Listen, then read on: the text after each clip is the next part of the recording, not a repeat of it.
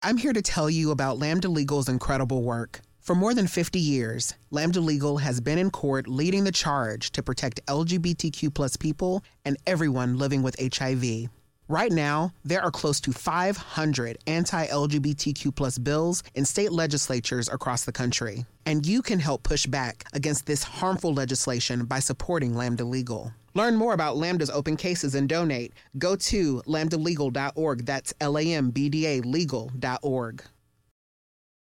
Mejor con Gaby Vargas. Presentado por MBS Radio.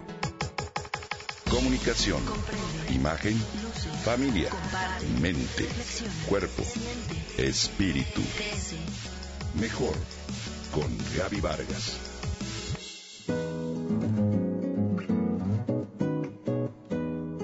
al país y su diversidad cultural, dedicó la escritora, investigadora, pintora y promotora cultural buena parte de los 97 años que le tocaron vivir. Seguramente la conoces más por su seudónimo que por su nombre real. Te hablo de María Teresa Castelló y Turbide, alias Pascuala Corona. Teresa nació el 21 de marzo de 1917 en la Ciudad de México y falleció apenas el 20 de enero de este año. Fue una incansable recopiladora de relatos mexicanos populares y autora de literatura infantil, así como investigadora sobre gastronomía, cultura popular, artesanía y vestido de los pueblos originarios de nuestro país. Estudió en la Escuela Nacional de Arte La Esmeralda y eligió su seudónimo Pascuala Corona como un homenaje a su nana de origen michoacano, quien le contaba cuentos cuando era pequeña. Teresa reunió también una amplia colección de textiles indígenas. De acuerdo con ella misma, uno de sus objetivos principales en la vida fue fijar la tradición mexicana.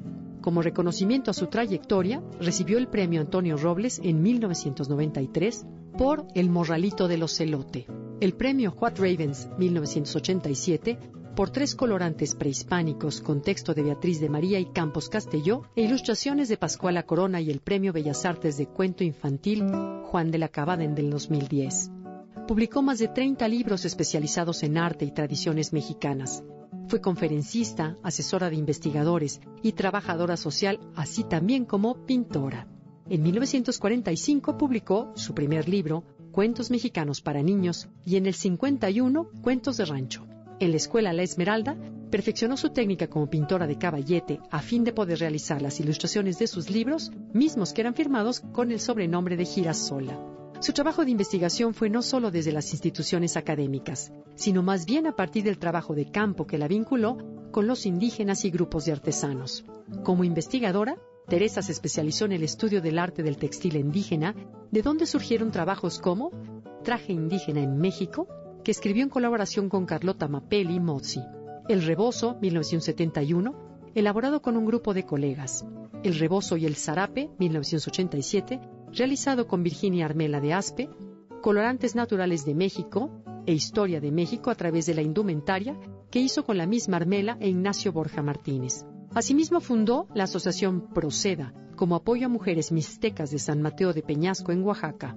Su vasto interés en la cultura mexicana la llevó a trabajar además biombos mexicanos y presencia de la comida prehispánica entre otros títulos.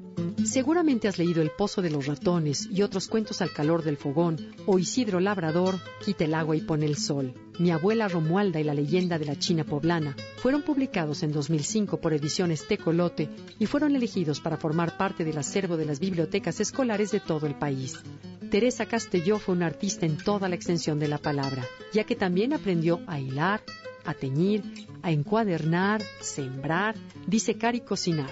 En este tema publicó también su libro Presencia de la comida prehispánica, donde mostró la continuidad cultural de la cocina en México. Sin duda una gran mujer, una más que nos causa un gran orgullo en nuestro país. Pascuala Corona.